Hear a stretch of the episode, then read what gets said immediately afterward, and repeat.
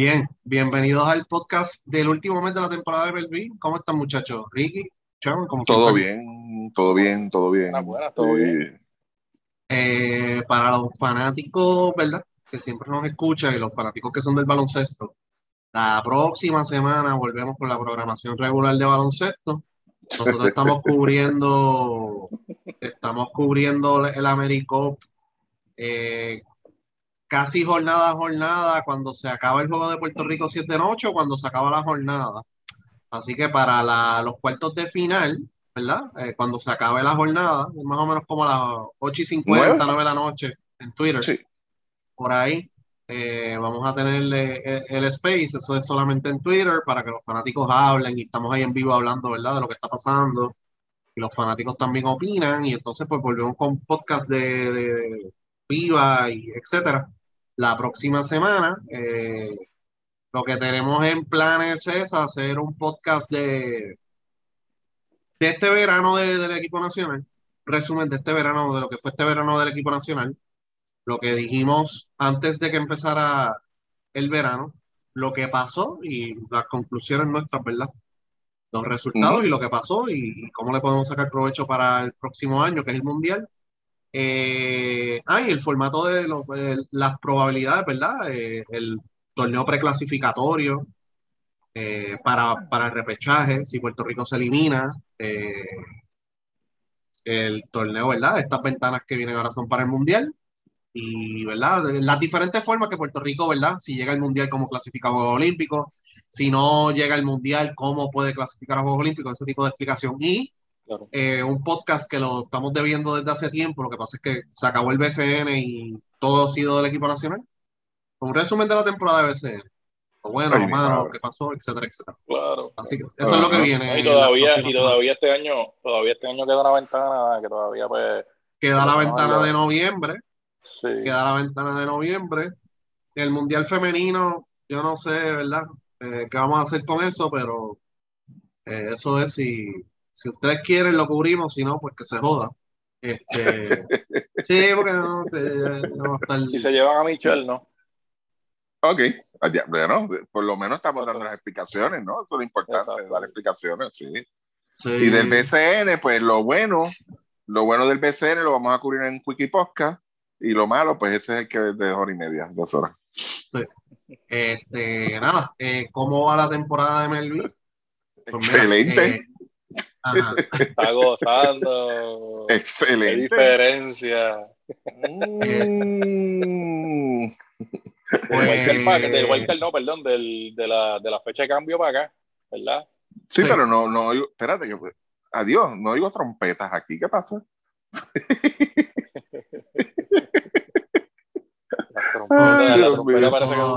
la, de Chacal, la de Chacal es la que se oye.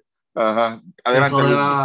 eso, de las trompetas, si no gana la Serie Mundial, el pooling va a estar bien heavy. Sí, bueno, ya, ya, casi casi empezó, anoche empezó. No, ya empezaron, ya empezaron los nacionales de Washington. Cada vez que vienen, ay, las trompetas, ¿dónde están? Sí, y Atlanta el otro día, el otro día los Mets perdieron y Atlanta en el parque de ellos allá jugando, yo no me acuerdo contra quién era, las tocaron también. Está brutal, hermano. Sí.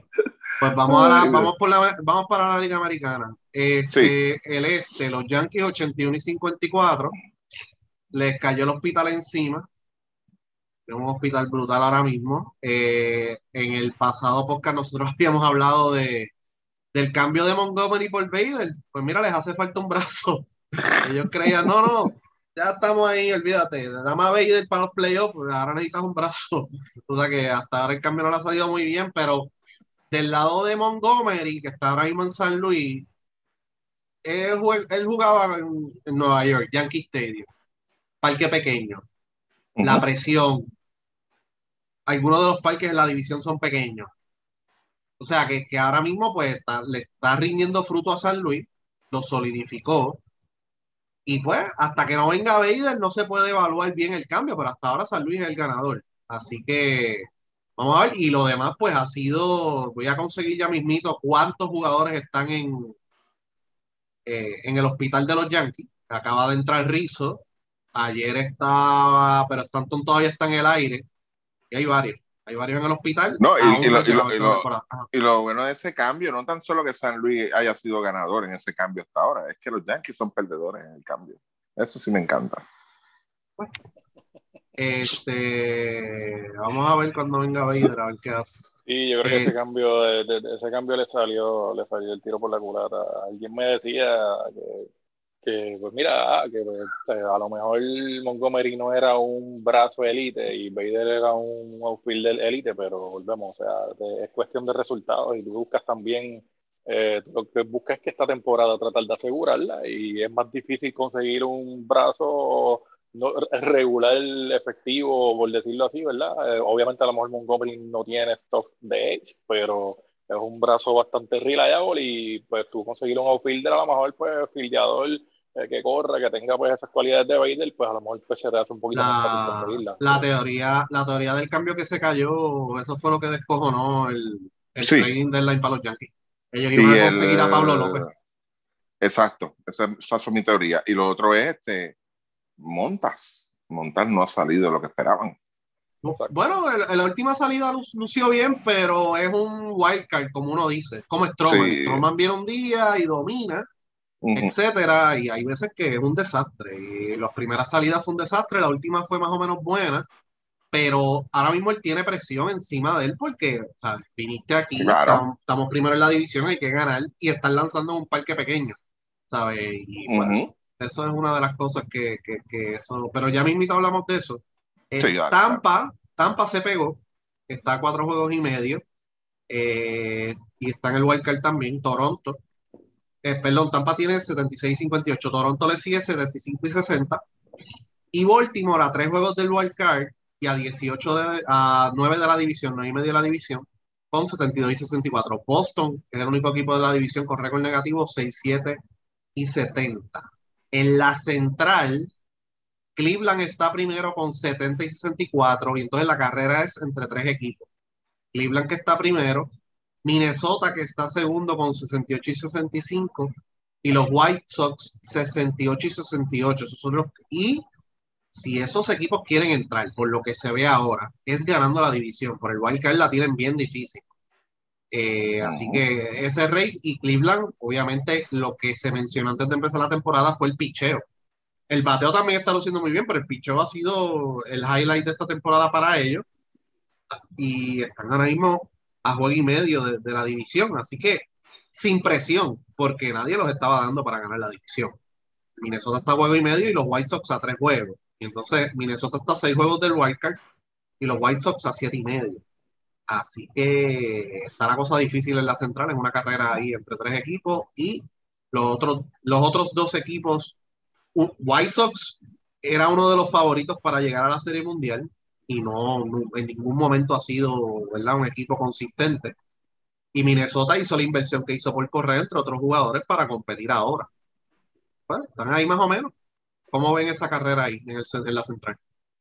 Mira, bueno, yo creo que el, el, el schedule al final de la, de, la temporada va a ayudar bastante quizás a Cleveland, que tiene siete juegos corridos con, con Kansas City y White Sox y Minnesota juegan entre sí. Según lo que estoy viendo acá, de las últimas tres series de ellos, dos son entre ellos. O sea que los últimos nueve juegos, de los últimos nueve juegos, seis son entre sí. Y va a estar complicado ahí porque pues se va a matar uno de ellos y si se matan entre los dos, pues el, beneficio lo tiene Cleveland, que es el que está jugando contra Kansas City, aunque juega en la carretera, pero Cleveland tiene básicamente el mismo récord en la carretera y fuera. tú quizás con, con, el staff que tienes, pues yo entiendo que, que Kansas City eh, es bastante accesible para, para Cleveland y, y, está en buena posición. O sea, yo creo que el, equipo que mejor, en mejor posición está es el equipo de Cleveland, a menos que, pues a mí, el, el, el miedo de Cleveland o el miedo de de Minnesota, yo entiendo que pueden ser los White Sox. A lo mejor esa salida que se dio Tony La Rusa, ¿verdad? Sea por la razón que sea, a lo mejor puede ser una inspiración para ellos. Y tienen el line-up, tienen el, el, staff. El asunto es que ellos hagan clic ya en, en, esto que queda. Yo, yo, yo, creo que ese es ahí el, el, Todavía está como que, pues, yo creo que los, los, dos equipos, Cleveland y Minnesota, que era. Que, que quizás pues obviamente pues Minnesota era el favorito a mitad de temporada porque pues era lo que se esperaba por las firmas de ellos pero han caído. Yo creo que el miedo de ellos puede ser que, que, que, Chicago de un alón, y especialmente Cleveland también con eso, por, por el tipo de, equipo que tienen y, y, los bates que tienen. Volvemos, pero pues White Sox ha estado bastante inconsistente.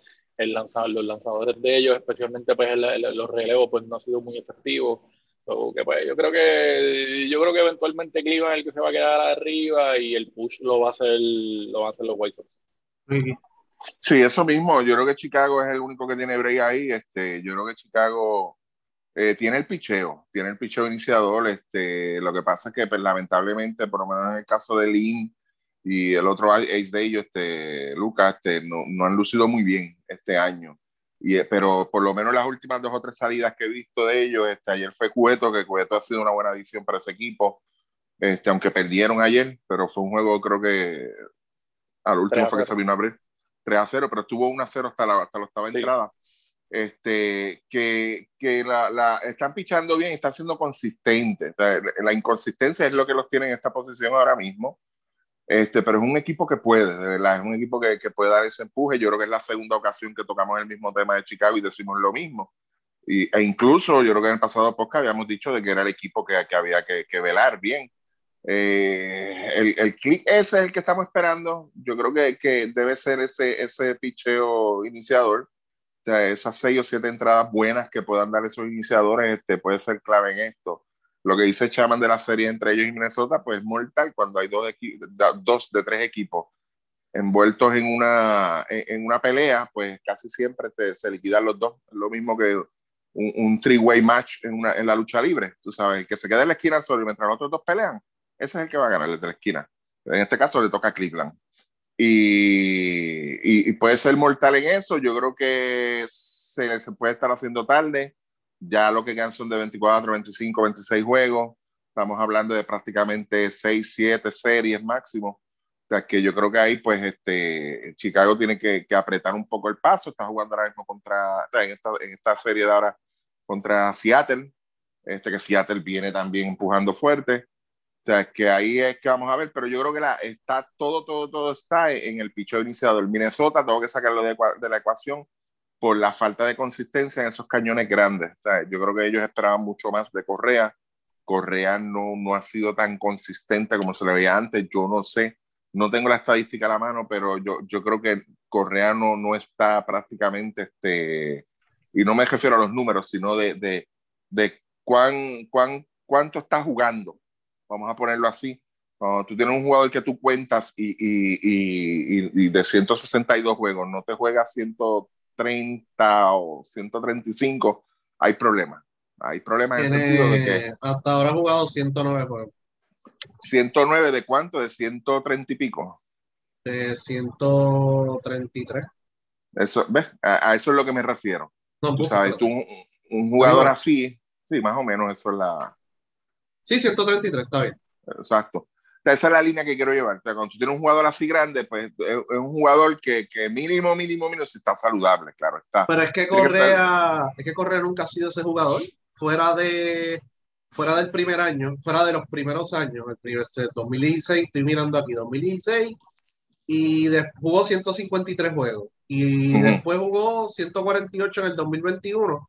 Son fuera de eso no, no ha estado una temporada, ¿verdad? Por eso. y, y, ahí mismo tú tienes el número, 148 juegos y, Houston llegó a la Serie Mundial. O sea, eh, eh, a eso es lo que me refiero. Y, y, es de que tú vas a pagar una cantidad de dinero por un jugador, tú necesitas ese jugador prácticamente todos los días ahí. los, días libres de ese jugador, vuelvo y digo, fuera de las lesiones, claro está. Los días libres de esos jugadores, tú, tú tienes que tenerlo en agenda ya. Tú sabes, mira, yo te voy a jugar tanto y aquí voy a aprovechar que tenemos un día libre dos días libres pues, y ahí voy a coger un día libre. así es que se debe trabajar con estas estrellas, con estos jugadores que tú le estás pagando un dinero para eso mismo. Y ahí es donde yo veo el problema de Minnesota. veo el problema de Minnesota como que no, no, esa consistencia no la veo, no la veo. Y tiene un buen equipo, un equipo malo. Y que ha tenido un drop en producción overall sí, comparado con el año pasado. O sea, que, que es preocupante. Un 786 de OPS no es la gran mm. cosa comparado con un jugador que se supone que esté basado en su habilidad por encima de los 900. es la cosa. Que no, ¿sabes? Pero está yo creo que el average en el es 700, está por ahí, ese es el average, del, está pues prácticamente Y, se supone que él no es un jugador average, y no están pagando para un jugador average, pagando 35 millones. Sí, exacto. Y después de la, y después de la del All-Star Break, él, los números que son de, de, War y de esta tiendas, él ha estado en cero. O sea, él no, o sea, volvemos, ha estado exactamente eso, average. Él no ha sido, él no ha sido muy productivo. Y otro problema que tiene Minnesota también en esa línea de inconsistencia que estás diciendo, Ricky, de, de, la participación de los jugadores y todas estas cosas, es el mismo Buxton, ellos invirtieron en, en y pues no les ha resultado sí tienen buenos números de ofensiva y de esta cosa, poniéndolo en contexto con, con, con lo que las bases robadas, que anota y, otras cosas. Ha sido obviamente más productivo que Correa, pero la consistencia de la cantidad de juegos y todo eso, de verdad que está bien complicado. O sea, en la segunda mitad solo ha jugado 19 juegos y, la mayoría ya está en 45 juegos. Después del All-Star Break, mientras él ha jugado, Minnesota juega para 18 y 21. Él batea para 254, slogan 400, OPS 755, 5 honrones, 14 empujadas, 29 ponchados en 39 juegos. Todos los números de Correa después del All-Star Break. No. No se puede. En el caso de Buxton, solo 19 juegos, sí, lleva 5 honrones en esos 19 juegos, pero volvemos al tema de la consistencia del equipo, no tienes un line-up consistente todas las noches. Y yo creo que ese es el, ese es el problema de ellos. Miranda ha hecho un buen trabajo con ellos, él empezó poquito a poco, tú sabes, más o menos, este, pues obviamente chocando contra la pared de, de novato y toda esta cosa, pero Miranda es un jugador que a través de la temporada, este, de Miranda, puertorriqueño, les ha resultado a ellos y yo creo que él se va a quedar ahí en, en el equipo grande por, por, cómo está ejecutando. O sea que pues, eso por lo menos, por esa parte una buena noticia por lo menos para el equipo de Puerto Rico y para el equipo de ellos, pero necesitan más que eso. O sea, eh, con, con ese line que ellos tienen y con esa consistencia, yo dudo que ellos puedan hacer un buen trabajo aún llegando a playoffs o tratando de sacar una serie. ¿Qué ustedes ven pasando aquí? Cleveland se queda arriba, Chicago es el que viene a llevarse a la división eventualmente. ¿Cómo ven la cosa? Porque de todos estos equipos, y verdad, y bien importante el picheo y, el bateo oportuno. Cleveland es el único que juega bien contra equipos por encima de 500. Los demás están en negativo. Minnesota menos 10 juegos. Tiene 31 y 41. Y los White Sox 30 y 39. ¿Sabe? Parte del récord, ¿verdad? Los, otros dos equipos de la división tienen un récord negativo, que es Kansas City y Detroit, le, están, han ganado la mayoría de los juegos. Pero los equipos por encima de 500 están struggling. O sea, que estamos hablando de los equipos del este, los mismos equipos de la división, eh, y dos del oeste. Y obviamente los de la Nacional a los cuales ellos se enfrentaron. O sea, pero ¿cómo ven dilución esta división? Me, voy a tirar el, comentario de tiro al blanco de, del podcast y de, de, la, El más canote cajera. No, no. Este. lo que menciona Chaman de, de la rusa eh, es un punto positivo y si ustedes se acuerdan, la última vez que, que Chicago White Sox llegó a la Serie Mundial y ganó, fue con un dirigente venezolano, ¿ok? No digo más nada. Ok. Entonces la rusa tiene que hablar en español para... Bueno, eh, ¿quién está a cargo del equipo ahora? La rusa. Mm, está afuera ahora mismo. No, no está afuera por, Ah, ¿verdad? ¿Cómo? Sí, sí, sí. sí, sí. Y él está fuera por, por asuntos médicos. Él no, no, no, no, el, que está a cargo del equipo es Cairo, es Miguel Cairo. Ok. Eh. Vamos a ver. Vamos a ver. Yo, creo que ellos van a dar la pelea con sí. Yo pienso que yo pienso que no se pueden dormir ahora, o sea, esperar a que llegue a, a, tratar de jalar la división en esas últimas semanas, yo creo que se les va a ser bien difícil. Va a ser bien importante.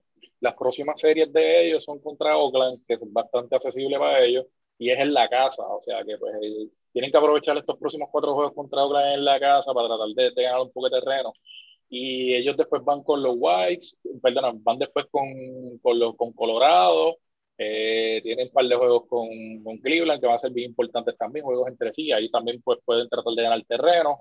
Y le quedan dos series completas con Detroit, que es otro equipo que, que pues, todavía no, no nunca, nunca arrancó en la temporada. Y pues, aunque sí, fíjate, Detroit es un equipo de esos peligrosos porque como no tienen nada que perder, pueden aprovechar esos brazos jóvenes que tienen y les va a hacer afectar. Pero volvemos, siguen siendo un equipo que es por debajo de, de, los 500, equipo que es flojo de la misma división. So que pues yo creo que la, aunque la ventaja está para para Chicago, en términos del, del schedule, yo creo que esos tres juegos de ventaja, si Cleveland por lo menos logra sacar esa, eh, eh, ellos, ellos entre sí juegan cuatro juegos, si Cleveland logra sacar tres de esos cuatro juegos que lo puede hacer contra Chicago, se van a colocar en una buena posición contra él y yo pienso que ya al final ellos se van a quedar ahí a, un juego o dos juegos de, de Cleveland.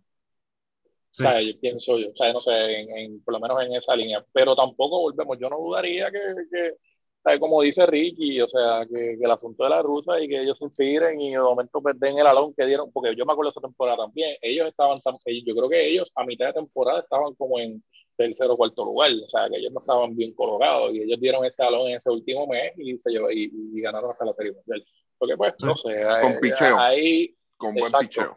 picheo, pero creo que Cleveland tiene, tiene también, yo creo que como decía el que a principio de temporada también, Cleveland, el picheo de Cleveland ha estado eh, por encima, en el bateo Jiménez ha sido una, una grata sorpresa, que fue el cambio con, con, con Lindor, ¿verdad? Fue lo que ellos recibieron a cambio de Lindor y Jiménez ha sido eh, ha jugado espectacular. Juan ha sido tremendo bateador también, aunque no es un bateador de poder, pero un tipo que no se poncha, que está ahí todo el tiempo haciendo contacto, difícil de ponchar. También, pues, eso le da flexibilidad también a la alineación de ellos y Amén Rosario ha sido muy bueno también. Amén Rosario ha sido, ha sido un jugador. Eso que yo creo que pues, tienen, tienen, tienen, un equipo para pa, dar también. O sea, yo no, y que, eso, esos dos nombres que tú mencionaste, Jiménez y Rosario, es la línea central en el infield. Y eso es bien importante para un equipo ganador y un equipo que quiere, ¿verdad?, depender del picheo. Y José Ramírez, ¿qué van a hacer con él ahora? ¿verdad? Se van, a, se van a quedar con él, ¿no? Sí, sí, ellos le dieron una extensión. Él está bajo contrato. le dieron la extensión, so que ellos están all in, ¿verdad? Con él. Vienen, y tienen picheo y tienen buenos prospectos también. O sea, en, el picheo. Carincha, Carincha, que es un buen relevista, y Emanuel Clase, que es un tipo que tiene un core de, de 99, o sea, está, está bastante difícil de, de El problema de ellos, quizás esos cerradores, es la, la consistencia con, con, con, la zona del strike y todo eso, pero el stop lo tienen. So, pues, no sé, yo creo que, eh, creo que Cleveland se va a quedar. y es una división. Y de cara al futuro es una división accesible porque Cleveland es un equipo joven. Hay dos equipos que están en un proceso de reconstrucción, pero un proceso de reconstrucción largo, porque Detroit no le salió nada, entonces van a tener que romper otra vez. Kansas City está en reconstrucción. Chicago, yo no veo, no sé, qué más puedan hacer. Y Minnesota eh, estuvieron un tiempo compitiendo, reconstruyeron y de momento detuvieron todo ese proceso para, para invertir dinero para tratar de competir. Pero ese es otro equipo que se puede romper de la nada. y supuestamente pues, el rumor es que pues, Correa pues, va a ejercer la opción, que me está también pues riesgoso dentro de todo. si, si, tú lo miras a él, él no se ve cómodo allí. él, Correa no se ve cómodo en, en, ese line, no se eh, ve y es una decisión y es una decisión difícil porque es que él no va a conseguir 35 millones al año afuera específicamente por la temporada que está teniendo.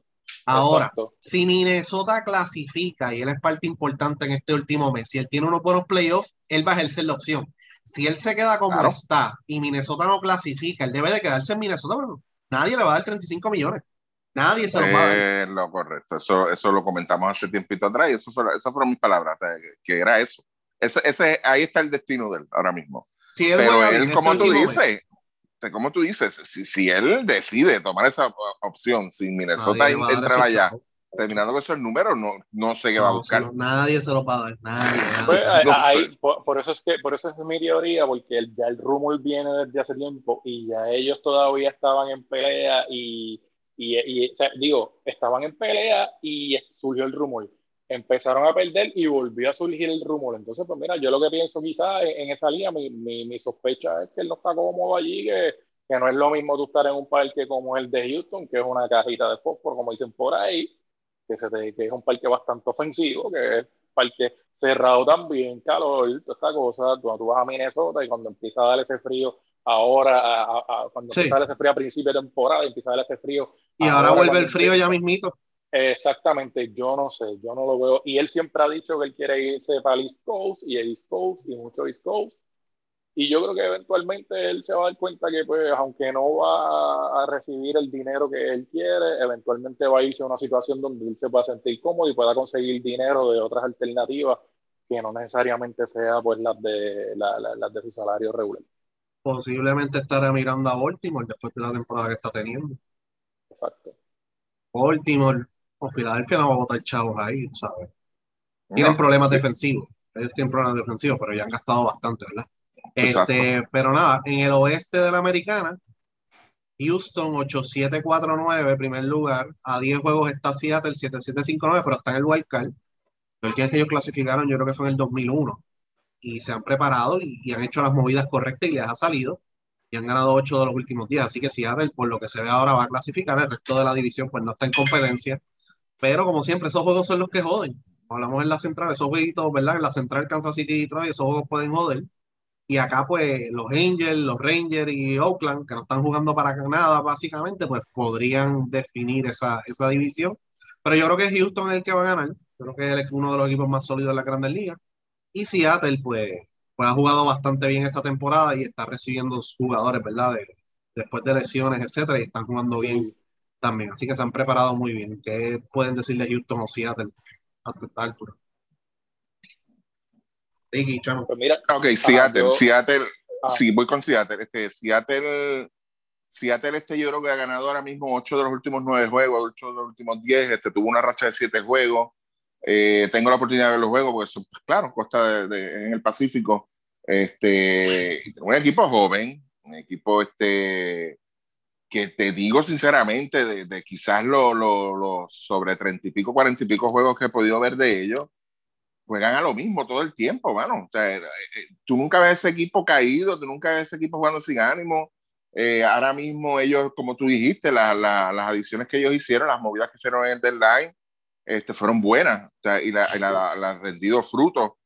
Y, y, es un equipo que batea, mucho jugador joven dentro de ese line-up, pero que produce, mete miedo, vamos a poner esa forma también, aunque estén perdiendo te, te pueden hacer un jali de tres y cuatro carreras en esa séptima octava entrada que te pone el otro equipo apretado, tú sabes, y, y, yo creo que ellos van en serio al nivel de que, pues, claro está, ellos están bastante alejados de, de Houston por lo que pasó entonces, por lo que tú, como jugaron en cierto momento a principio de temporada, pero un equipo que se va a meter de lleno y, y lo más, o sea, lo más que se está viendo ahora mismo, el panorama que está viendo, es que el White card va a ser contra, contra Tampa Bay.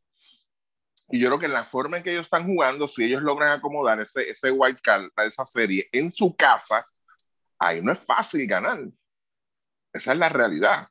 O ese parque está lleno prácticamente todas las noches en temporada regular, así que imagínense cómo se va a empaquetar eso y se va a poner esa fanaticada, y de esta fanaticada de que están prácticamente las dos horas y media, los tres horas de juego, ahí, ahí, ahí, ahí.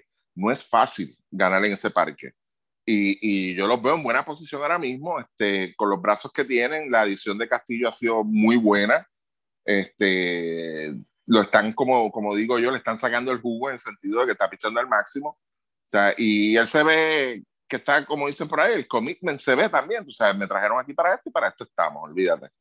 Eh, el mismo Michael González, que fue el que pichó Antiel, creo que perdió un juego cerrado también, pero pero Marco, Marco no, no, te, no cae, son jugadores y pitchers que no caen en pánico, o sea, no son equipos de que, pues mira, me, me dieron dos buenas líneas y pa, se jodió otro, pues espérate, va atento lo que, no, no, no, son pitchers que de verdad vuelven a su plan de juego, no se quitan y siguen ahí ahí porque confían mucho en su ofensiva. O sea, y tú confías mucho en, tu ofensiva, pues tú sabes de, eh, que en menos nada, en una entrada, en dos entradas, este equipo me puede poner otra vez en juego y, eso es lo que me gusta, lo que me gusta de ese equipo de Seattle, de verdad. Eh, a, Julio Rodríguez este, a long term, que eso fue por lo menos importante para ellos, tratar de mantener a ese jugador todos estos años, ese es el futuro de ellos y lo aseguraron, o sea que yo creo que eso es bien importante también para, para, la motivación de ellos y las aspiraciones de ellos a corto y a largo plazo, yo creo que esa firma es de, las más importantes, vimos como un paso en el offseason con Wander Franco, que pues son jugadores que son novatos y pues claro, quizás están por debajo de lo que es una superestrella, pero pues están pensando que el tipo va a ser una, una superestrella a largo plazo, es de, los mejores center fielder que hay ahora mismo y pues ha sido la diferencia también en ese line con ellos, o sea, importante en esa línea. Ellos tienen todavía, les faltan como, como ocho juegos con Oakland, pues juegan una serie con, con los Rangers que también están en su división Eh, con los Angels también tienen para los juegos, o sea que yo creo que la, preocupación de ellos no creo que va a ser el, el, el, el tratar de ganar el wildcard, yo creo que va a ser el, acomodarse bien en el wildcard y, y prepararse para esa primera serie y yo creo que fuera de los, de, del equipo, del mismo equipo de Houston, este equipo es un equipo que hay que tenerle respeto. Este equipo le puede ganar, a cualquiera de los de la división. Eh, eh, en, en, un cruce wildcard o, o, en, la serie divisional. O sea, yo creo que a nivel de, de, de staff, ellos tienen estas, como tú dices, también, no solo Castillo, González, ellos tienen a Gilbert, que ha pichado bastante bien, ellos tienen el novato Kirby también, o sea que ellos tienen brazos para poder este, eh, aguantar esa primera serie. Eso, pues, yo, creo que, yo, yo, creo que va a ser bien importante la consistencia y específicamente también pues el, el bullpen. Ya a veces, pues, pues ya ahí yo creo que ese quizás sea, eh, si le fueran a, buscarlo, encontrar un talón de aquí a ellos, quizás ese bullpen que pues todavía, no sé, hay tipos ahí que no me, que no, yo no veo quizás como que me convenzan mucho a la hora de, de, cerrar los juegos, pero si es por todo lo demás, ellos definitivamente pues son contendores. Y, la, y añadiendo este chaman, que fue un detalle que yo creo que lo comentamos acá, el contrato de Julio Rodríguez es un contrato buenísimo para el jugador, pero es mejor para el equipo, ¿ok? Yo creo que, que, que, las opciones que tiene, creo que lo que hay son 220 millones nada más inicialmente. Para poder trepar ese contrato, 450 millones, hay unas ciertas cláusulas que mayormente lo que tienen que ver es con la votación de MVP, si, si Julio pone los números, y ahí entonces que empiezan a ejercer esa, esas opciones prácticamente, esas cláusulas prácticamente está automática. Por eso es que digo que es buena para, para el equipo y ojalá, ojalá la mayoría de los contratos que dan así a, a, a larga extensión, de verdad, esas extensiones largas a jugadores jóvenes, sean de esa forma. O sea, porque te obliga al jugador a jugar. Te obliga al jugador a, está bien, yo sí, puedo llegar a ganarme esto si hago esto. Si no lo hago, estoy jodido porque no son garantizados. Es en base a opciones y a performance. Así que, que es un buen contrato, como tú dices, uno de verdad, de verdad, y muy bueno para el equipo también. De verdad que sí. Este, antes de pasar a la nacional, eh, el voto por el MVP de la americana, George u Otani. Yo me voy con Josh. Ahora mismo George. Sí, yo pienso que va a ser Sí. Yo creo que lo, lo, lo, único, sí, volvemos. Ahora mismo, si termina ahora mismo tal cual está, entiendo que debe ser Josh. A menos que Otani se vuelva loco y. Tire tres nojitas. Sí, tire un no se tire otro juego de tres honrones y empiece por ahí eso, pero definitivamente yo creo que la, diferencia real de, de, un jugador en un equipo y el que lo, básicamente porque los está cargando eh, ahí es, George en, esa línea a, los Yankees. Ok, este, vamos a la nacional. En el podcast pasado hablamos de que Atlanta se estaba pegando y Atlanta está a medio juego de los Mets. Los Mets tienen 86-51 Ganaron esta tarde, estamos grabando a Pittsburgh, parte de un doble juego por mal tiempo. El otro lo juegan por la noche.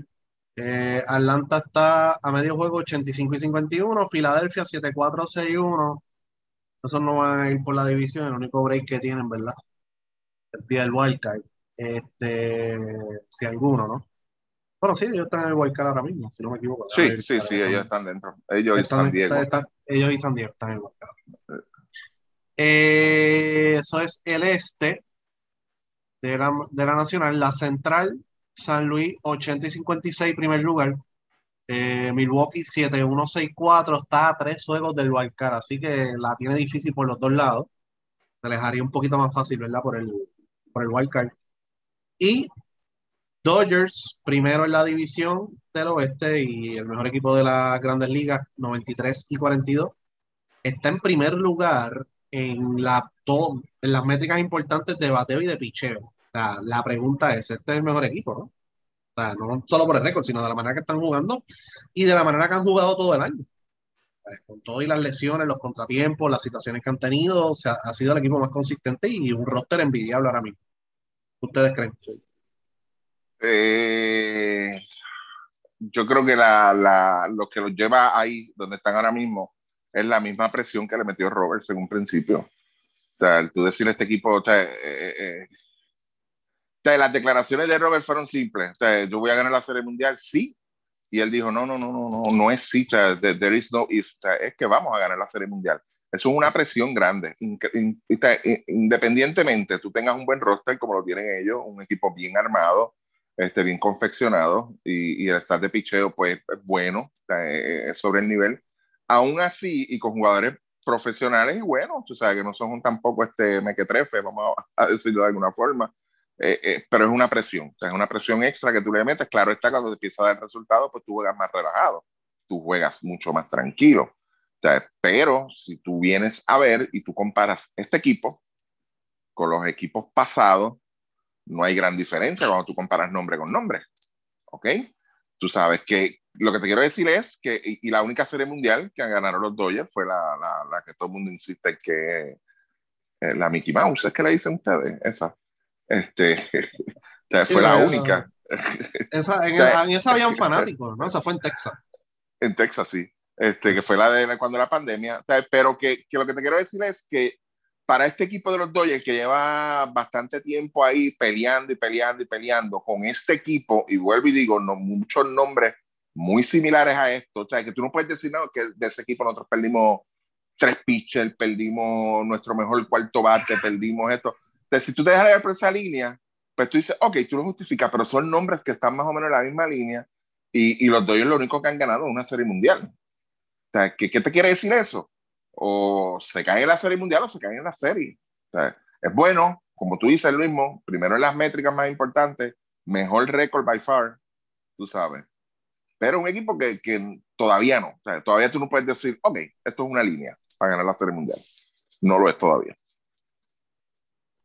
Fíjate, yo creo que yo creo que pues el beneficio de ellos, esta temporada con la anterior es que ellos van más relajados a cogerse ese bye. Yo pienso que es uno de los equipos también que les va a ayudar ese bye dentro de todo por el, por el staff que ellos tienen y porque pues básicamente pues ellos, el, el ace de ellos es Kershaw, porque en el caso de, de Buehler se les lesionó ya y, y, está descartado posiblemente hasta la próxima temporada. O sea, eh, que, que, ese era como quien dice el, el, la, la la, pieza de ellos en el brazo de ellos, en, en, los iniciadores, pues la, la, esperanza era de que Buehler fuese el, el, el Sayón, yo creo. O sea, yo creo que lo, dimos a ganar el Sayón. Sí, pero una pregunta, Chaman, rapidito. En un juego decisivo, ¿a quién te le das la bola? ¿A Kershaw en playoff? ¿A Kershaw o a Buehler? ¿A Kershaw? No, Buehler. ¿A Kershaw? Buehler, ¿A Kershaw? No, Kershaw, Kershaw ya ha estado ahí anteriormente, de verdad ese es el punto. Eh, es, que, es que, no sé, mano, yo como quiera, en, en, esa línea, por eso por eso mismo, por la experiencia de eso lo había hecho, no sé, yo creo que él en, en, eso, pues, no sé, yo creo que tiene más el viaje. Yo no sé, todavía yo no sé Bueller en cómo me va a, a, ejecutar en un juego así decisivo, no sé, anyway. Pero definitivamente, volvemos, sí considero que Bueller es libra por libra en, en, ese equipo el mejor iniciador. Adicional a que ellos, tú sabes, ellos tienen otro iniciador por ahí que yo no voy a mencionar que fue el que ellos perdieron por el asunto de, que comentamos a principio de temporada de, los problemas allá afuera de juego, ¿verdad? Que esa era otra pieza que tenían en ese staff y a pesar de tú perder esos dos lanzadores, por toda la temporada, ellos están ahí. O sea, pues Gonzolín ha sido tremendo brazo también, que pues yo no dudo que tenga también unos buenos playoffs. So, no sé, y el bullpen de ellos ha ejecutado bastante bien, a pesar de que ellos salieron, de que, de que Jensen no firmó con ellos. Eh, y, y, el año pasado yo creo que le, le, el staff a ellos pues se le agotó tratando de llegar primero también en la pelea con, con el mismo equipo de San Francisco. E, ese último mes estuvo, estuvo duro para ellos. Yo creo que ellos, al ir más cómodo y acogerse el bye, yo creo que eh, va a ser ventaja para ellos. No sé. Sí, para mí sigue siendo el equipo a ganar.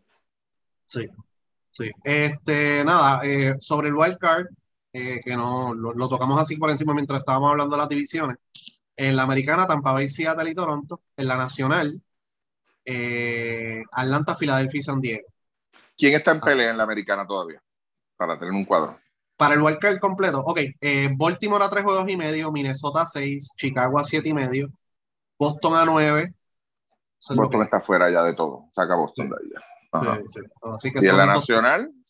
En la nacional están en la pelea Milwaukee a tres juegos, San Francisco a ocho y medio, Arizona a nueve. Eso es lo que saca, saca San Francisco, de ahí. Sácalo. Pues Milwaukee. Milwaukee. Milwaukee a tres. Y, Filadelfia. Yo creo que eso va a ser el. No, pero Filadelfia ya está dentro. Lo, que Ricky preguntó fue los que están en la pelea. Ah, los que están en la pelea.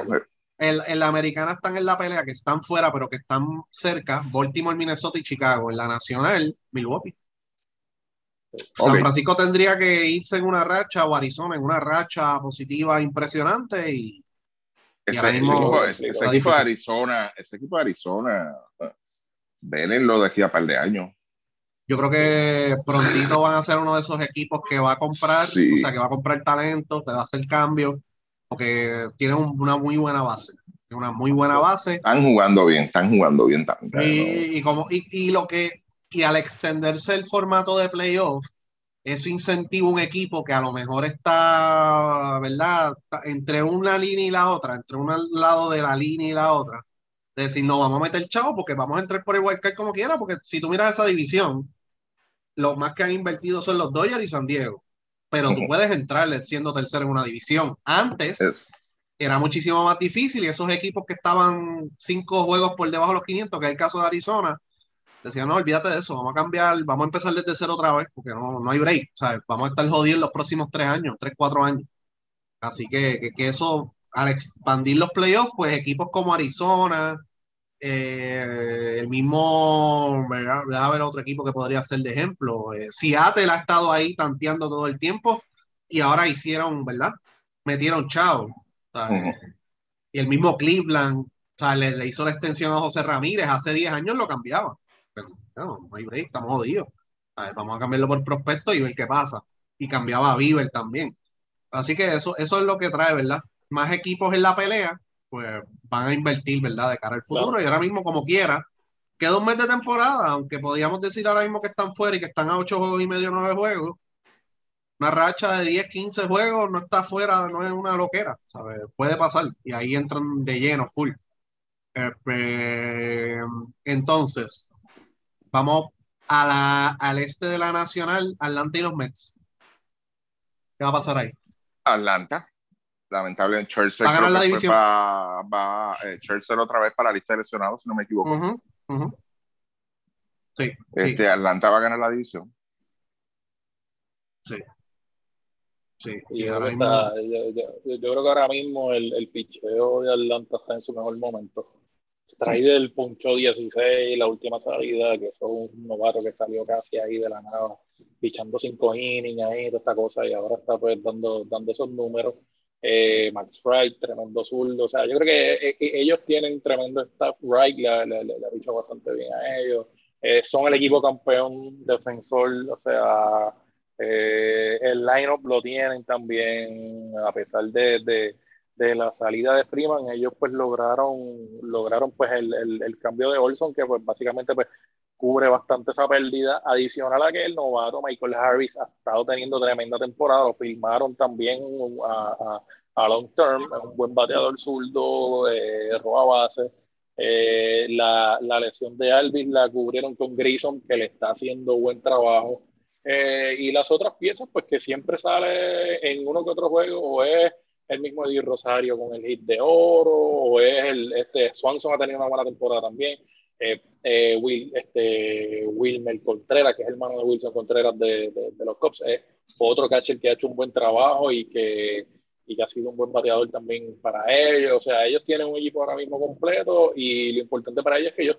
han subido jugadores y tienen un buen núcleo de jugadores jóvenes, este, para, para estos próximos años, o sea que ellos están bien cómodos en esa línea.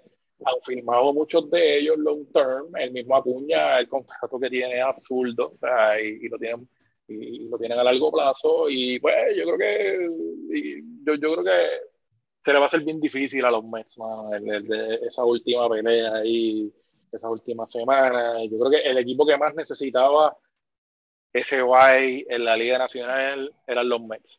Eh, específicamente por el asunto de Chelsea, el asunto de DeGrom, eh, los veteranos, el que, tuvieran ese descansito, ellos necesitaban eso. Entonces tú tienes a los Bravos, eh, obviamente pues, ellos tienen todavía, ellos tienen todavía pues una serie con, con, los Mets, que es la penúltima, pero fuera de eso, ellos tienen eh, seis juegos con, con Washington y con, y con Florida, o sea que, ahora mismo, ahora mismo están en Oakland. Ellos están en Oakland. Exacto. Aunque ayer, sí, aunque ayer fue luchado, pero se llevaron el juego. Sí. Eh, peligrosa, peligrosa esa serie contra Miami.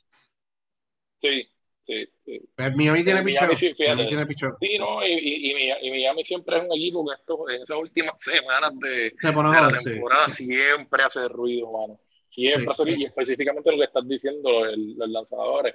Sandy Alcantara, básicamente, yo no sé, digo, no me he puesto buscar ese análisis, pero él está ahí en la pelea de. ¿Por quién fue ese cambio? Por Osuna, el, el. Ay, bendito. El, el, urbano, el urbano, el urbano Osuna. Osuna from the race. Wow. Sí, no, San Luis con Alcántara, bendito. Entonces, antes de seguir, este, oh. así que Atlanta es el insumo. Y, la presión de Nueva York, la presión de Nueva York. Y hablando de Nueva York, el hospital de los Yankees. LeMahieu tiene problema con el pie. Stanton salió ayer del juego. Yo creo que fue ayer o antes de ayer. Yo creo que fue ayer. No, antes ¿Otra vez? sí, sí, left foot, left foot, sí. Eh, oh. tiene problema con el pie también izquierdo. Rizzo dicen que es migraña, pero yo creo que es la espalda. Eh, Benitendi se rompió un hueso en la mano derecha. Ese van a tener que hacerle una operación. No, ya le hicieron la operación ayer y fue buena, y, pero era va a estar fuera por un tiempo. Scott Efros, que fue con el que vino de los Cops, eh, tiene problema con el hombro. Eh, Néstor Cortés, eh, la, la ingle. Y el anormal de Harold Champan, este. Un tatuaje, una infección. Una infección por un tatuaje. Ese tipo, yo, si yo fuera los Yankees, quédate en tu casa, no te preocupes. Y lamentablemente, Matt Carpenter, después que había tenido, ¿verdad? ese resurgir con los Yankees, una fractura en el pie izquierdo. Así que, y Vader, pues está en el 60 day ayer, pero ese vino el cambio. Ellos saben que estaba en la lista de lesionados. Zach Britton no ha regresado todavía. Severino lo esperan en septiembre también. Eh, Michael King, ese viene el año que viene. Y eh, el Closer Holmes también está lesionado. Así que el hospital vino en el peor momento posible. Suerte que tuvieron un gran inicio, pero Tampa está ahí acechando. Eso que nada, eso ese es el hospital que les dije al principio que le iba a buscar, pues ahí está. Este, entonces la central, la división es básicamente de San Luis. Eh, Milwaukee ocho juegos y medio y a tres del Wildcard. Eh, después, o sea, el récord de San Luis y de Milwaukee, dar si lo puedo buscar luego de la fecha de cambio. O sea, Milwaukee la cagó con ese cambio de Heidel, aunque Heidel no está jugando muy bien, que digamos. Yo lo dije, que, Pero el, ganador era San Luis de ese cambio. Sí, porque, o sea, no es, él no está luciendo bien, pero no, ya lo sacaron era, de era uno de los líderes, era una cuestión, la queja era si este es uno de nuestros líderes y el que es, como dirían el glue guy, que lo mencionan mucho para baloncesto. es uno de esos líderes en el camerino, es veterano, no es tan veterano, pero es veterano, mantiene a los muchachos motivados y eso, y, no, no, se le explicaban porque para aquel tiempo Milwaukee estaba ahí, ahí con San Luis en la división. Y si se iban a mantener luchando, Heider iba a ser una figura importante.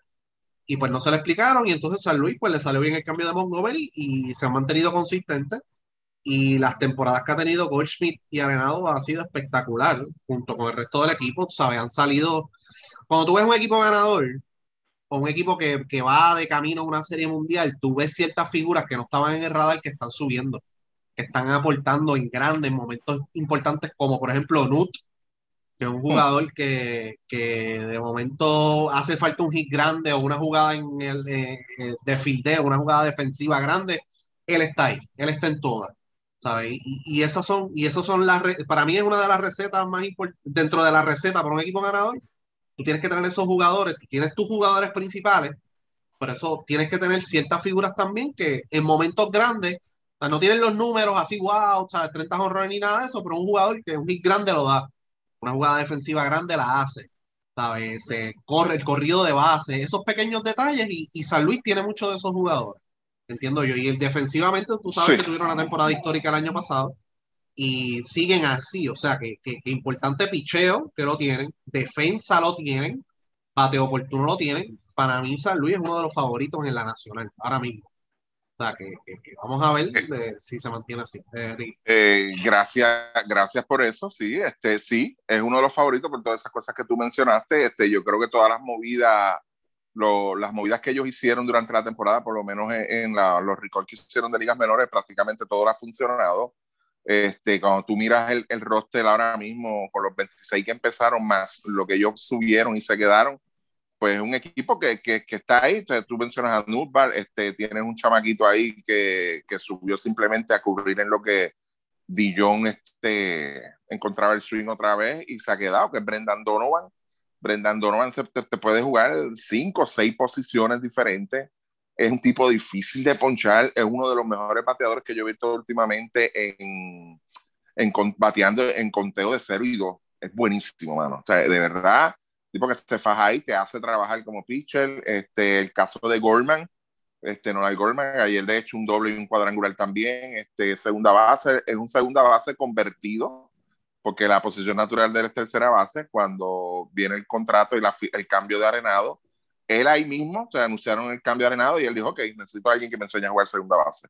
Y ahí mismo se movió en ligas menores a jugar segunda base y, y que sí ha cometido uno que otros errores, todavía tiene problemas con, con lanzadores zurdos, pero es un tipo que no se quita. no, no, en esa parte él no se quita. es, un muchacho que sigue trabajando a pesar de que es joven. El otro que, que pues tuvieron que bajar porque se, se jodió este antebrazo, este Yepes, muy bueno, que era uno de los que yo más mencionaba en, este, en asuntos de que podía ser el bateador designado de ese equipo este, antes de la entrada de Pujols, claro está. Eh, es muy bueno, yo creo que está ahí en la espera, tiene que estar ahí, está en primera fila esperando que lo llamen otra vez, porque es un bate que ayuda, es un bate consistente, este, en defensa pues es, un liability todavía, él juega a primera base, pero claro está, tienes a Goldsmith, tienes a, Pujols de backup en primera base, pues tienen que buscar otra posición, y donde lo han puesto, que es left field y, y el right field, pues no, no, no es el mejor jugador defensivo, pero el bate está sea, que eso es lo importante. En cuanto a los pitchers, yo creo que ustedes lo mencionaron con la adición de Montgomery, la del mismo Quintana. O sea, Quintana, este, a pesar de que quizás no es un ace para muchos, pero lo que esperan de él lo está brindando, que son esas cinco o seis entradas buenas y consistentes. O sea, tiene siete juegos este, que ha abierto él con San Luis. Eh, lo más que ha permitido son dos carreras prácticamente. O sea, son, son salidas de dos carreras o menos qué es lo que tú esperas que te, te dé un iniciador bueno en estos días, que eso pues, cae dentro de lo que es un quality start. Eh, Flaherty llegó esta semana, subieron el lunes, tuvo una buena salida, aunque se metió en conteos altos temprano en el juego, por eso pichó cinco entradas, pero yo creo que lo más importante que hay que ver con esto es que, que él, dentro de este, eh, las situaciones que tuvo de presión, que fueron yo creo como tres de las cinco entradas o cuatro de las cinco entradas, supo salir. Vamos a ponchar a estos tres, aunque tenga hombre en primera y segunda, hombre en segunda y tercera sin out, y prácticamente no, no, no pudieron hacerle nada, aunque claro está, considerando el rival que era este Washington. Pero como quiera que sea, pues yo creo que la, esa confianza está llegando.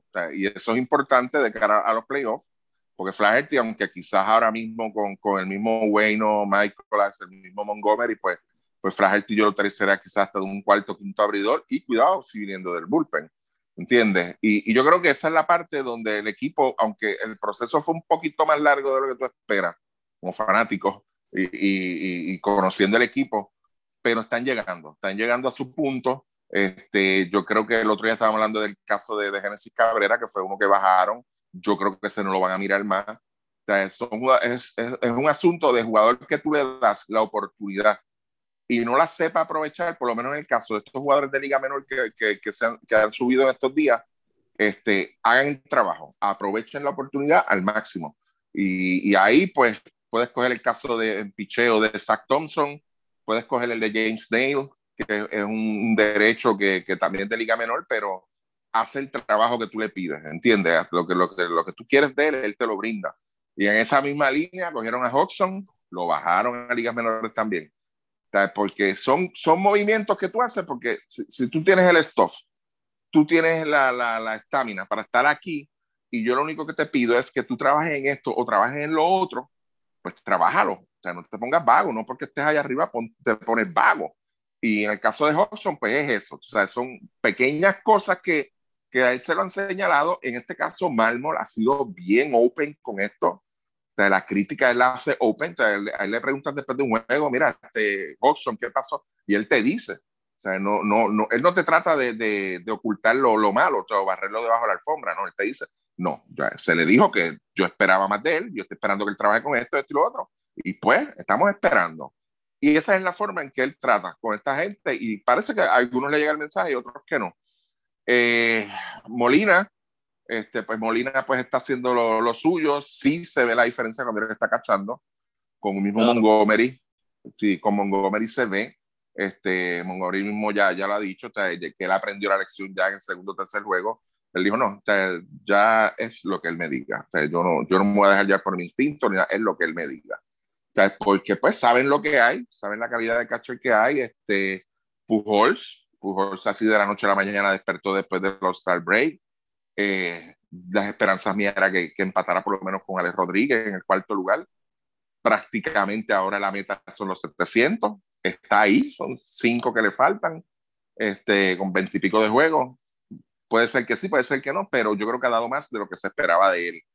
Y, y claro está, el liderazgo dentro del dogado. Eh, yo creo que ningún jugador ha dicho lo contrario, tú sabes, este, Pujols ha sido una influencia bastante positiva eh, y está produciendo, que yo creo que era la, preocupación mía grande. Sacando el, OPS de Pujols está en 1.164, bateando para 352, 414 de OVP, slogan 750, OPS 1.164. Me imagino que está, si no es el mejor, es uno de los mejores, ¿verdad? Porque está Goldie, está Arenado, eh, bateando para 352, 10 honrones, 23 enfogadas. Entonces, después del All-Star Break, San Luis está jugando para 25 y 8 con él.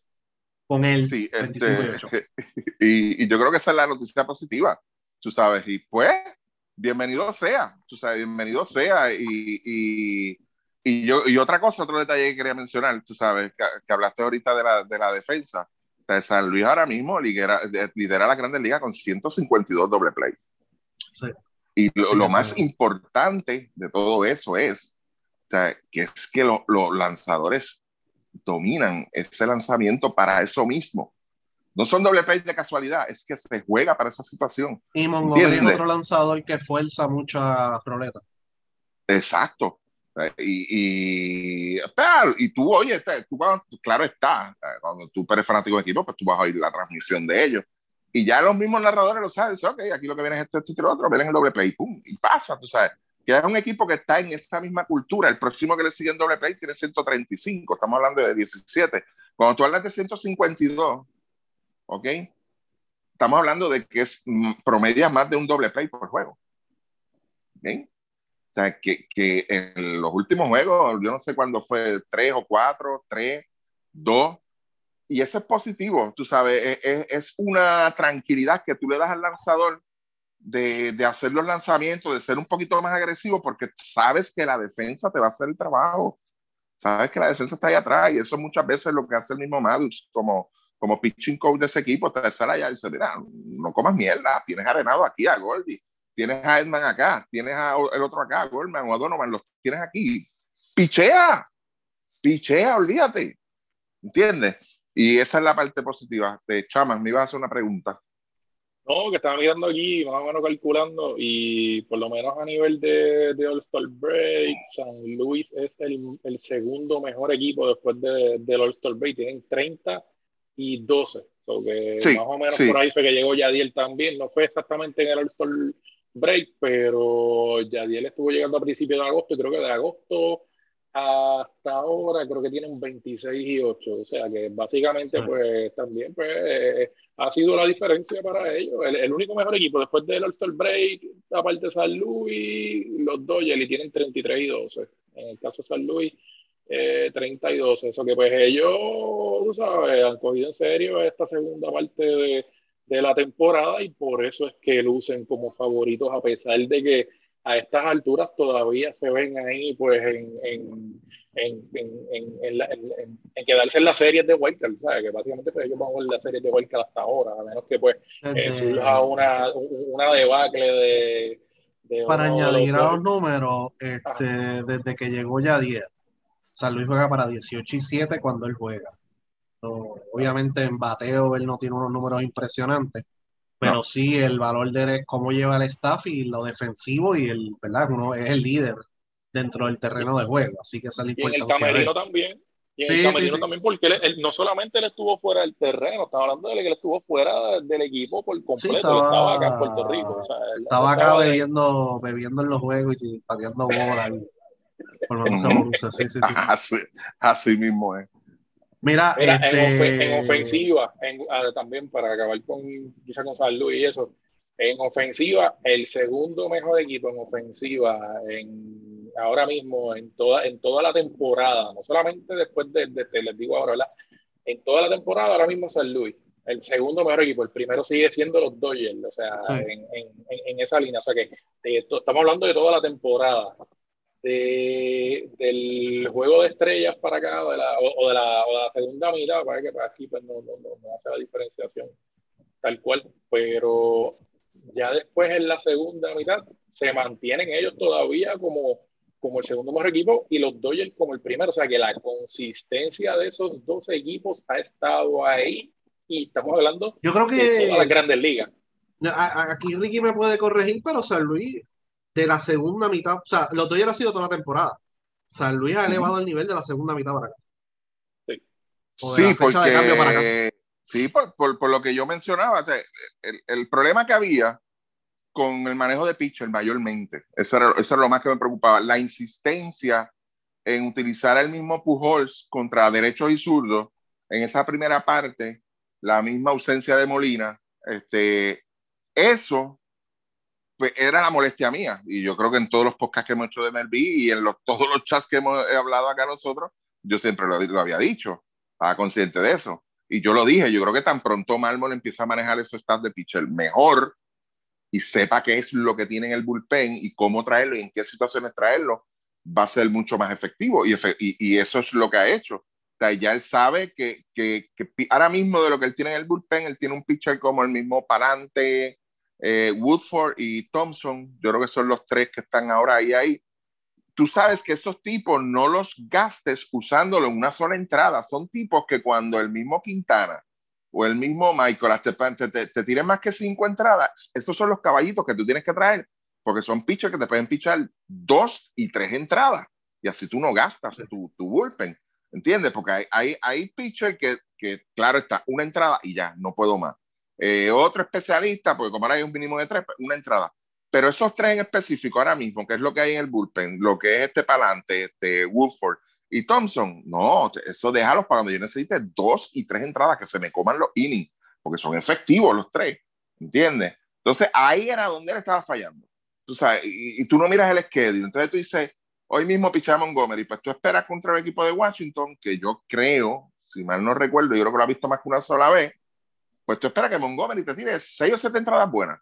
Pues hoy entonces tú puedes usar especialistas, tú puedes irte con un mismo, pues, está bien, si usted me tira las 7 entradas, pues yo traer, puedo traer un mismo gallego si estoy al frente en una octava y traje la Hershey en la novena.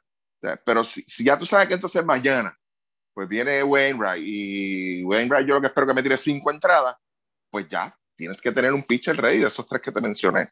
Esa era la falla de él. Yo creo que ya esa parte ya él la está dominando y, por eso, y no es casualidad y, y, no es en la forma, tú sabes. San Luis estaba por, llegó a estar por tres juegos y medio, yo creo, por debajo de Milwaukee. Ahora mismo está por ocho juegos y medio. O sea, que estamos hablando de una diferencia de 11 juegos, o sea, que se le logró sacar a, Milwaukee. Y sí. Y, sí, ustedes tienen razón, mano. Uno de los equipos más consistentes ahora mismo. Es un equipo que hay que velar, yo creo, y, no es por, sin ánimo de joder, Luis, ¿ok? Pero yo creo que la serie donde ellos, ellos le barren a los Yankees en la forma que se dan los tres juegos, que es un juego prácticamente viniendo de atrás, ganas un juego 1 a 0 y ganas el otro juego a fuerza de bateo. O sea, yo creo que le dio más confianza a los mismos jugadores. O sea, y espérate, eh, los Yankees era el cuco de todo el mundo. Y mira lo que nosotros hicimos con los Yankees en tres juegos. No, no, no, espérate. Y, y, sería interesante ver ah, todo, todo, lo que ha pasado desde, desde, esa serie para acá, de verdad. Pero yo creo que es eso es un turning point, turning point. Un update de, de, ¿verdad? De, los equipos que ya hemos hablado, que están jugando ahora mismo mientras estamos grabando. Oakland está ganando a Atlanta 2 a 0. están en la tercera entrada todavía. Okay. Eh, pero esas son las series que joden, los juegos que joden. Sí. Eh, y Colorado le está ganando a Milwaukee 7 a 0. Colorado, que, ya Milwaukee yo creo que se jodió, ya se quitó. Están en la cuarta entrada y ya llevan 7 carreras. Ayer estaban ganando 6 a 1 en la séptima, creo que era, y perdieron 10 a 7. Sí, eso se jodió. Así que esa es la que hay. Nada, muchachos, este, vamos a grabar, ¿verdad? Eh, ya cuando empieza la postemporada hay que ver el calendario y ver en qué momento podemos grabar porque rápido empieza el wildcard. Eso el año pasado no pudimos. Tuvimos que, que movernos y esperar a ver para entonces ir grabando de las series divisionales, etcétera. Pero nada, vamos a buscar un huequito para grabar, ¿verdad? El especial de postemporada y poco a poco, pues mientras vaya dilucidando los playoffs, pues seguiremos grabando updates de todo eso. Que se este supone que salga el 6 de octubre. ¿Sí? Sí, se supone que es esa fecha hasta ahora, pero no sabemos qué pueda pasar de aquí a allá. Sí, así que. Y, antes, de, antes de irnos, eh, Sayón de la, de la Nacional. En la Nacional. Diablo, mano. Está este más o menos ahí, está más o menos ahí entre Rodón, que ha pichado bastante bien, Fright tiene 13 y 5, eh, Alcantara tiene 2 y 7, por lo menos en ERA en estos días pues subió un poquito, ¿verdad? Pero Fright tiene ERA de 2.48. El de Atlanta, sí. Sí, está fuera de eso. El otro que, que al principio de temporada, a la mitad de temporada, Burns estaba casi de, de Milwaukee, estaba ahí en la pelea, cayó un poquito, tiene solo 9 y 6. Eh, con 3 de ERA, que ya eso es como que un poquito alto, ¿verdad? Eh, Yo creo que más o menos esos son los, esos, son los, de todos, de todos los que están en la pelea por el Sayón, Alcántara es el único que tiene cuatro juegos completos y un shutout. Eso es rarísimo. Y tiene 2 y 7. Y en cuestión de récord, Uria es el mejor. Y tiene el mejor, la mejor efectividad con 2.29. Así que va a estar entre Alcántara, Uria, Galen. Han tenido una temporada espectacular en Arizona y Free, o sea que, pero hay candidatos, hay candidatos y buenos candidatos, pero yo creo que al final del día, pues, yo se lo daría al Cántara. Ha tenido una temporada espectacular. Definitivo, cuando, tú, miras el récord, cuando tú miras el récord, tú dices, diablo, 2 y 7 con ese equipo que tiene y chequen a ver las derrotas, cuántas carreras permitió y tiene cuatro juegos completos, un shutout. Ninguno de los que está, ninguno de los que está, malo ninguno de los que está en la competencia ahora mismo, ninguno de los que vamos a poner los mejores 10, ninguno tiene un shutout, ni uno. Y esa, esa es la nueva era. Antes tú, cuando tú evaluabas un Sayón, decías, ok, ¿cuántos completos tuvo y cuántos shutouts tuvo en la temporada? Y ahí más o menos, pues tú veías y la efectividad es tanto, el récord es tanto, pero shutout y complete games. El único que tiene es Alcántara. O sea, lo que más tiene importante, uno, uno completo ya nosotros vimos ese juego que estábamos acá conectados nosotros. Otra cosa importante de ese último juego completo de él es que él se metió en problemas en la novena, lo dejaron y ganó el juego. y estaban solamente por una carrera, ¿verdad? No me acuerdo, ahora esta parte no me acuerdo si era una carrera o dos. Sí, era, no, no que lo hiciera 2 a 0, 1 a 0, algo así y ejecutó, o sea, lo dejaron y ejecutó, y eso es bien, aparte de del juego completo, para mí lo más raro es eso, porque una cosa es que tú tengas el juego completo y tú te metas en problema en la novena, y, eh, eh, en la novena y, y, y, de momento, pues tú sabes que va a salir el dirigente y te va a sacar para el carajo. O sea, casi, eso es casi, eso es 99% que va a pasar. En este caso lo, lo dejaron y el tipo ejecutó y sacó el juego. O sea, que para mí fue lo más, de las cosas más impresionantes que he visto fuera de un no-hitter, ha sido ese juego. Y, yo, y, y, moviéndonos a la americana, lo que está haciendo Verlander. Ah, también. Sí, a los 39, 16 y 3, 1.81 de efectividad, .86 de whip y en una división y en un parque, en una división que batea y en un parque pequeño. El un parque pequeño. No, es, no es tan solo, mano, la edad. Es después de dos años de inactividad, brother. Sí, Que esa era, esa era la, gran interrogante que yo tenía con él, mano. O sea, tú, estás dos años, o sea, vienes de una cirugía, pero estás dos años sin tirar una jodida bola, brother. y mira lo que está haciendo, ¿sabes? Esos números ridículos. Eh, otro candidato es Dylan Cis de los White Sox.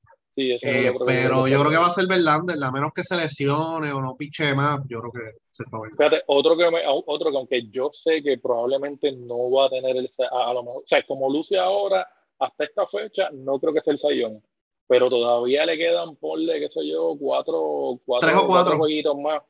Sí, tres o cuatro jueguitos más es Manoa de, de, Toronto. Es otro que se puede, que, se puede colar entre esos primeros tres. No creo que le gane a Verlander, pero yo creo que Manoa está en la conversación de los mejores cinco pitchers de esta temporada. Sí, de la, sí, sí, sí, así que. ¿Y el MVP de la Nacional? Ese ahí, fíjate, eso está más complicado que la, que la de la. Ajá. Yo se lo daría. yo creo que. Yo, bueno, es, es que están los dos en el mismo equipo, casi. Pues, pues, pero yo se lo si, si son los dos en el mismo equipo, yo se lo doy a Goldschmidt entonces. Sí. Yo se lo doy a Goldschmidt. Si, si, si, tomamos en consideración más, que es lo que se toma en consideración, hay que ser realista aquí en consideración aquí lo que se toma usualmente es la ofensiva. La ofensiva de Goldsmith ha sido descomunal. ¿Y la defensa? Sí, la defensa, pero la, sí, sí, no, él, él, es tremendo primera base defensivo, pero lo que te cambia a nivel defensivo Arenado en tercera jamás es lo que te cambia a Goldsmith. ah, no, claro, claro, claro, Arenado está en otro fucking nivel. Yo no he visto un tercero. No, no, no, Arenado. Eh, eh, pero mira, en la, la Goldsmith es un líder. Eso no hay duda, mano. Y es un tipo que no, no. yo me atrevo a apostar que el MVP se lo dan a Gold y él dice: No, no, no, no, esto es de arenado, toma. Eh, eh, eh, a eso llega el nivel de, de, de, calidad de ser humano que es ese tipo, porque es la verdad, mano. Y te lo digo en las mismas entrevistas que le hacen, aunque él no es, no es mucho de dar entrevistas así post juego, pero cuando las da y tú lo escuchas hablar, tú dices, coño, pero él no se reconoce, él no sabe lo que él está haciendo, el impacto que está teniendo en este equipo. Ha sido el más consistente. Usualmente él empezaba frío, por eso fue que yo me decidí por Arenado, por MVP de este año. Este, cuando hice las predicciones, no por él, por, por lo frío que él empezó. No, no, él empezó desde el día uno a producir. Y, y, de verdad, mano, pero lo que tú estás diciendo de Arenado con el guante, Arenado es, otra cosa, man, es otra cosa. Sí, otro, otros candidatos, Freddy Freeman, Riley, eh, pero. Y, y, Christian Walker en Arizona ha tenido una gran temporada. O sea, que, que, que repito, Arizona tiene una muy buena base y pueden ser compradores en este offseason. Así que mucho ojo con ese equipo. Así que nada, esa es la que hay. Gracias por estar y pendiente a las redes para lo próximo que vamos a ir sacando. Calma Black. Sí, señor. Sí, señor Black. Soy el de Mojica. Se lo estoy cuidando. Ah, pues dale. Cuídense.